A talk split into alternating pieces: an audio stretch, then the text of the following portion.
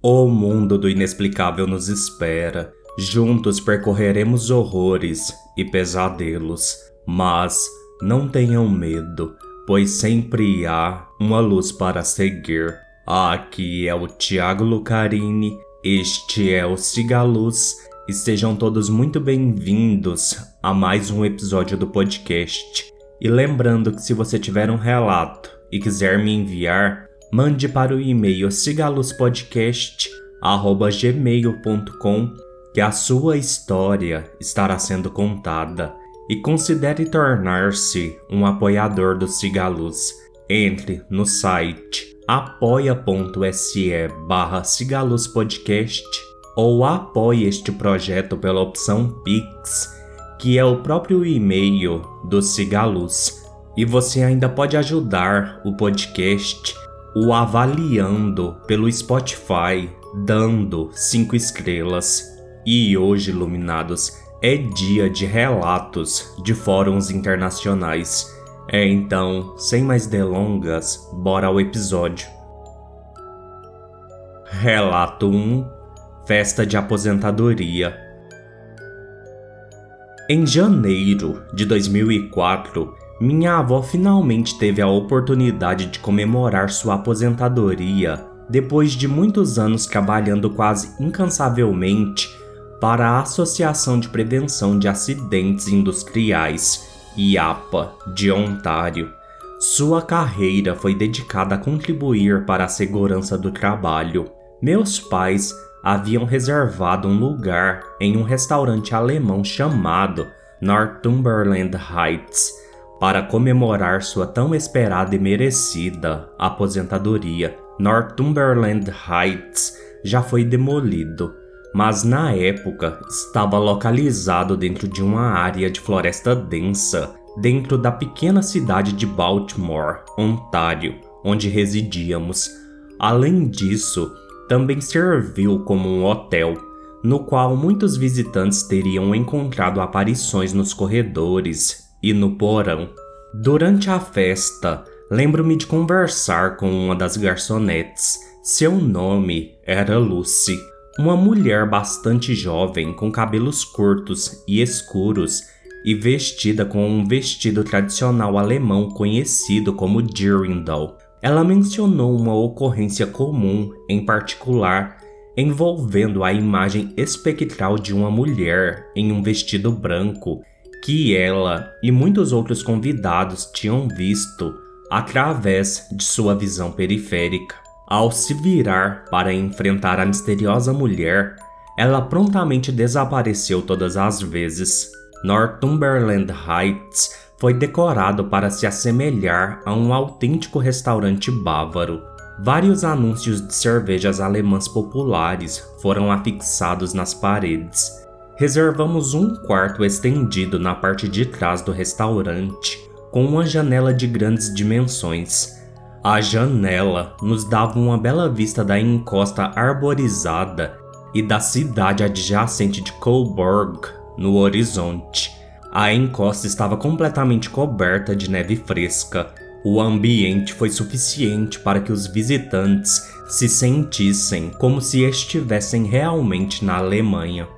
Tendo apenas 16 anos na época, fiquei inquieto com muita facilidade e fiquei tentado a sair do restaurante e passear pelo terreno várias vezes durante a festa.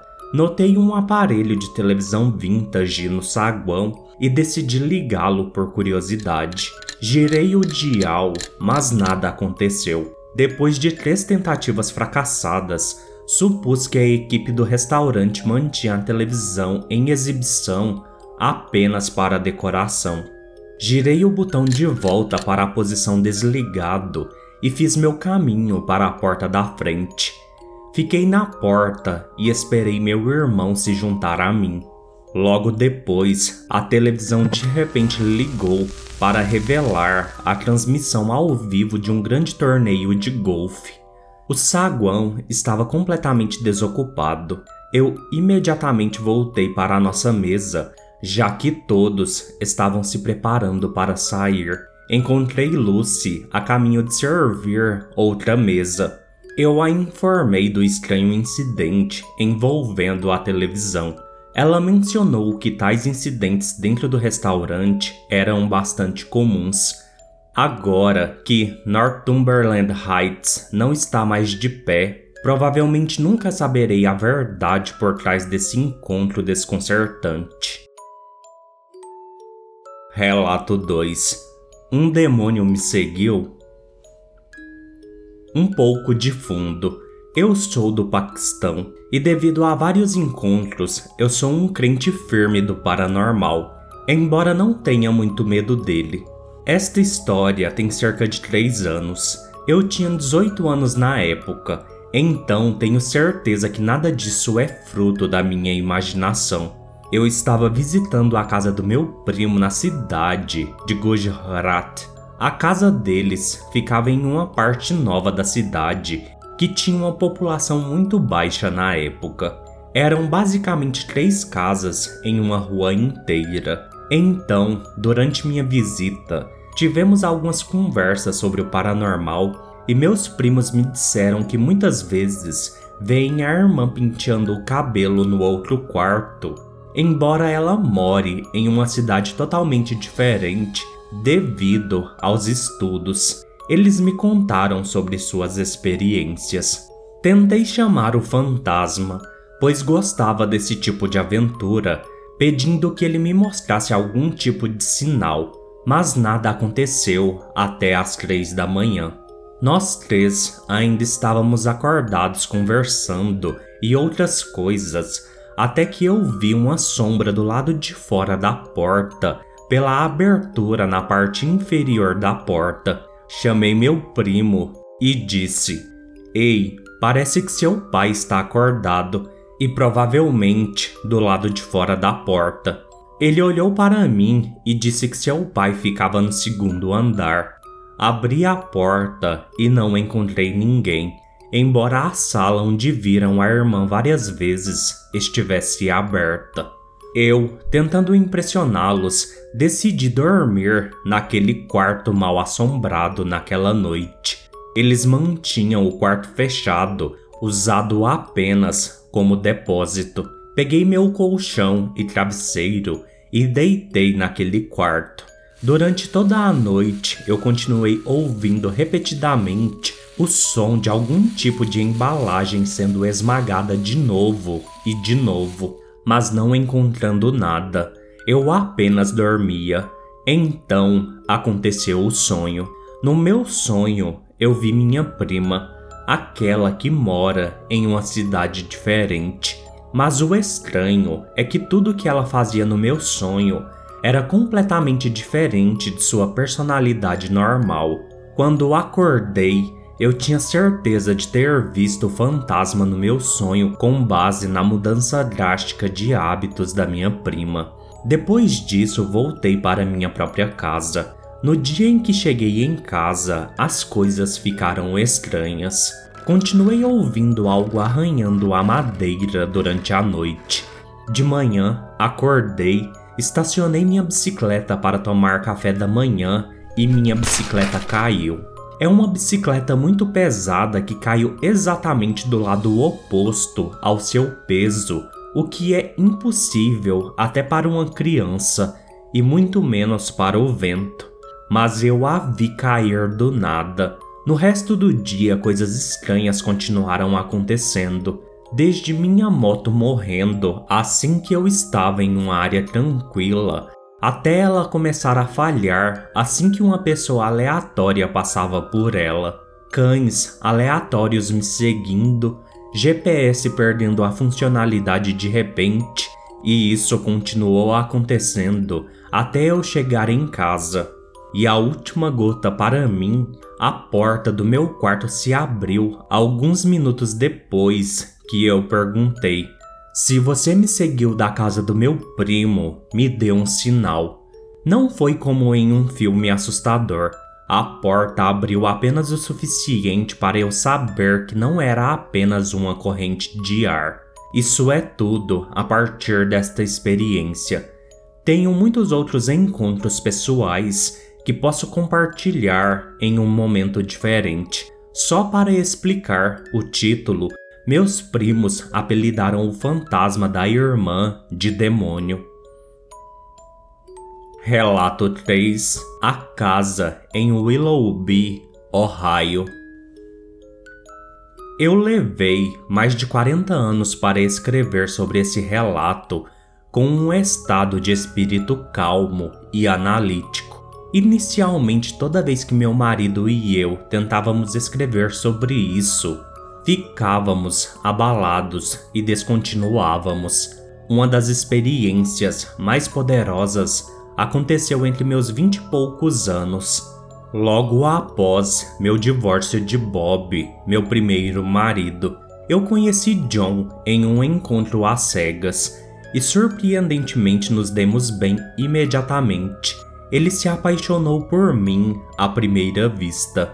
Foi um segundo casamento para nós dois e levamos alguns meses para nos ajustarmos um ao outro, mas éramos tão parecidos que era assustador. Perdoe o trocadilho.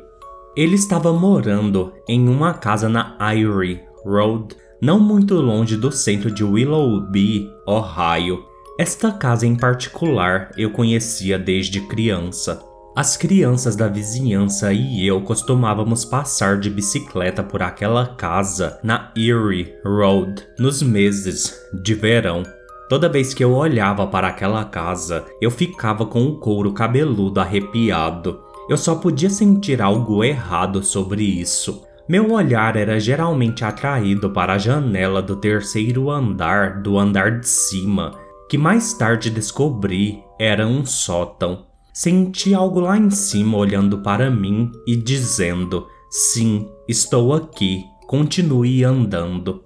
Eu instintivamente sabia que a casa era assombrada, não apenas porque era uma moradia decrépita e degradada, com mais de 100 anos, mas porque eu senti Muitos anos depois, nunca imaginei que estaria morando lá com meu segundo marido e sua mãe Mary. Mary se divorciou de Tom, seu segundo marido, e precisava de um lugar para morar. John e sua irmã Jean a convidaram para morar com eles. John e Jean são os que originalmente encontraram a casa e alugaram a parte de cima era uma antiga casa de fazenda que foi convertida em apartamentos. No entanto, quando John e eu nos reunimos, Jean se casou e se mudou. Mary era uma sogra maravilhosa e, além disso, ela era incrivelmente psíquica. John era psíquico e eu, da mesma forma, era ligeiramente psíquica. Agora você tem três indivíduos psíquicos em um ambiente assombrado com uma subestação de energia elétrica em uma área arborizada a menos de 80 metros da casa e você está olhando para um desastre paranormal. Como mais tarde descobriríamos, começou inócuo, o suficiente com muito pouco chamando nossa atenção nós apenas ignorávamos essas pequenas coisas. No entanto, quanto mais nos estabelecemos em uma rotina de vida doméstica, mais as coisas começaram a ser notadas. Incidentes como aportes, ou seja, objetos sólidos desaparecendo no ar e aparecendo nos lugares mais improváveis, quando você coloca um bule de café no fogão saía do cômodo por alguns segundos e voltava. O Bully simplesmente tinha sumido e não podia ser encontrado em nenhum lugar. Um dia depois, o bule de café aparecia na geladeira. Todos os tipos de itens desapareciam para serem encontrados horas ou dias depois. Nós ouvíamos nossos nomes sendo chamados sem ninguém lá ser tocado sem ninguém por perto, ouvir sons que não podem ser explicados, encontrar o chão da cozinha com 5 centímetros de água, sendo que não havia água correndo, não havia chuva e o telhado não vazava. Começamos a duvidar de nossa sanidade até que percebemos que a casa era de fato assombrada. Mary, sendo católica, borrifou água benta ao redor. Na verdade, as coisas chegaram a um ponto de louco. Houve surtos de milhões de aranhas bebês fervilhando por todo o teto do nosso quarto. Mais tarde, houve a eclosão de milhões, sem exagero, de milípedes, pequenos vermes rastejando por dentro e por fora da casa e derramando-se no jardim da frente. Outra vez eu estava sozinha na sala sentada no sofá com o cachorro Bump aos meus pés lendo um livro. De repente, ele se levantou, olhou para o teto e começou a rosnar baixo com todos os pelos das costas erguidos e tremendo contra minhas pernas. Do outro lado da casa, diretamente sobre a cozinha, ouvi passos pesados no sótão. Parecia um homem muito grande, com botas de trabalho andando daquele lado até a sala de estar, bem acima da minha cabeça. Eu até ouvi as botas guincharem quando deram 180 e marchou lentamente de volta para a área da cozinha. Isso foi demais. Saí da sala de estar, atravessei o corredor, Atravessei a cozinha e entrei na segurança imaginária do banheiro, com o pobre cachorro atrás de mim. Ele e eu apenas esperamos no banheiro até John voltar para casa. Saímos do banheiro e eu lhe contei o que havia acabado de acontecer. Ele pegou um bastão e subiu as escadas do sótão. Eu o segui. Claro que não foi encontrado nenhum intruso humano. Eu sabia que também não haveria. No sótão, logo atrás do corrimão no topo da escada, havia um tremendo cubículo frio. Tinha cerca de 5 pés de largura e 8 pés de profundidade. Nos meses de verão, a temperatura lá em cima subiu para quase 48 graus. No entanto, naquela área, atrás da grade, era como um frigorífico. Você poderia enfiar o braço e sentir o frio e ver sua respiração. Deduzimos que a coisa estava concentrada naquela área em sua maior parte. No entanto, ainda tinha a capacidade de fazer nós miseráveis. Começou a afetar nosso humor das maneiras mais negativas. Brigávamos pelas coisas mais bobas Saíamos de casa e então nos perguntávamos por que nós brigamos em primeiro lugar. Isso levou John a beber e subir os degraus até o sótão para brigar com aquela coisa. Consegui deixá-lo sóbrio, acalmá-lo e racionalizar com ele. Tomamos a decisão de vender o que pudéssemos para ganhar um dinheiro extra e sair. Se algo não nos queria lá, não devíamos argumentar, apenas saímos. Encontramos uma bela casa móvel em West Park, Cleveland. Carregamos o carro com todos os nossos pertences e dois cães e partimos tão rápido que deixamos um rastro de vapor atrás de nós. Nós nunca olhamos para trás. Levamos a maior parte de um ano vivendo no trailer, nos ajustando à relativa normalidade para parar de pular com nossas próprias sombras. Este não é um horror de MTV.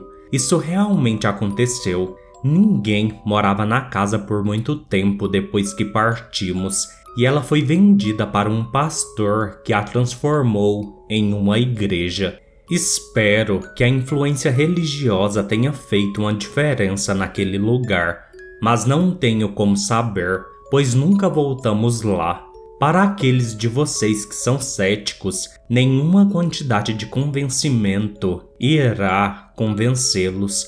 No entanto, para aqueles de vocês que estão lidando com ou já lidaram com algo assim, tenho certeza que vocês mais do que entendem tudo o que passei.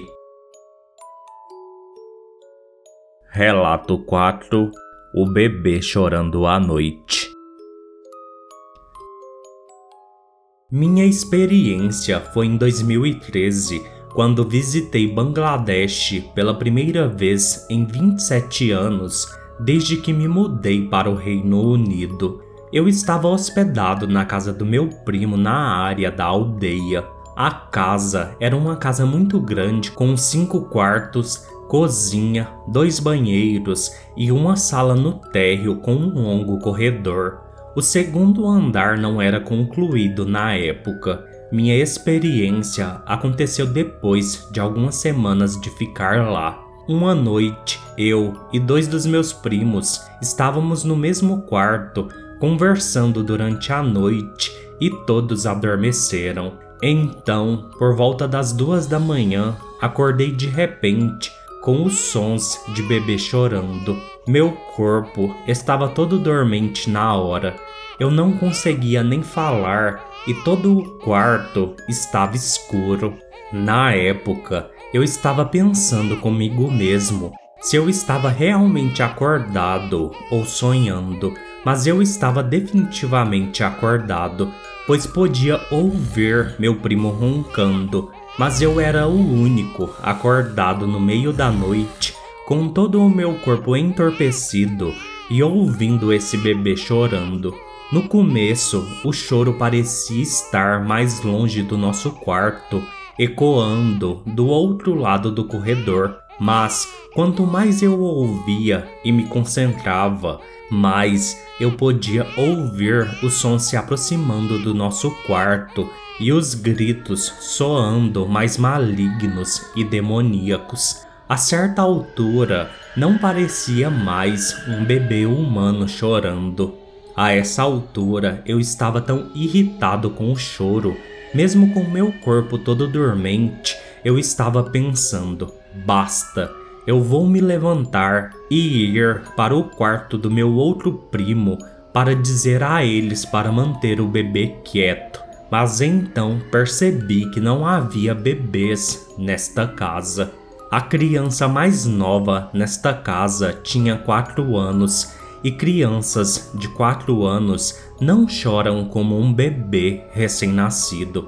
Finalmente consegui adormecer e no dia seguinte perguntei ao meu primo se todos eles ouviram o choro do bebê durante a noite. Eles disseram que não e que poderiam ser cães ou raposas uivando, mas eu sei exatamente o que ouvi naquela noite e veio de dentro da casa e não de fora. O último relato de hoje foi enviado pela Nayara. Relato O Espírito Anunciador. Olá, Tiago e iluminados, trago mais um relato vivido por mim. Aconteceu no início do ano passado, e como de costume, minha prima estava comigo na casa da minha avó. Uma noite, ela decidiu dormir na sala e eu fiquei sozinha no quarto, que apelidei carinhosamente de quarto assombrado, por vários relatos acontecidos lá. Eu estava debruçada perto da janela, pois lá nem sinal de telefone pega. Quando vi um vulto com uma silhueta feminina passando na área que fica na frente da janela, ela se dirige até a janela da sala. Fiquei em pânico pela minha prima, então tentei mandar uma mensagem para ela, mas o sinal estava muito ruim e rapidamente a temperatura caiu muito. Voltei para a cama, morrendo de medo, e em minha frente estava um ser. Ela era muito magra, parecendo uma caveira coberta por uma fina camada de pele. Tinha olhos cadavéricos, usava uma roupa grande roxa, cabelos grisalhos e exalava um cheiro terrível de morte. Como se não bastasse, ela abriu a boca e disse: Está chegando a hora, criança. O grande evento se aproxima e tocou em mim. A sensação foi indescritível, não desejo para ninguém. Dito isso, se pôs a sair. No café da manhã, minha prima me chamou em um canto e disse: Nayara, ontem eu quase fui dormir com você. E com grande espanto perguntei por quê. Então ela me disse que um pouco depois que eu me deitei, ela havia visto um vulto com as mesmas descrições acima, passando pela janela da sala. Aparentemente estava voltando da direção do meu quarto. Olhou pela janela como se procurasse algo e voltou para a direção de onde veio. Após essa revelação, expliquei a ela tudo o que havia acontecido noite passada e ficamos um tempão tentando descobrir o que seria esse suposto evento. Este foi o meu relato. Obrigada. Bem, Nayara, muito obrigado por enviar mais um relato. Você é uma das contribuintes assíduas com relatos aqui para o Cigaluz. E para te falar a verdade, esse seu relato foi o que mais me deixou intrigado, porque ele não tem uma solução final. O que significa será Está chegando a hora, criança. O grande evento se aproxima. Porque, apesar do seu susto e da sua prima, nada aconteceu, né? Até então. Não foi um anúncio de morte, porque, como você disse, foi no começo do ano passado. E se tivesse acontecido algo nesse sentido, você teria relatado. É, bora esperar e ver se vem realmente alguma coisa por aí. E quem sabe não tenha uma atualização desse relato mais pra frente. E é isso.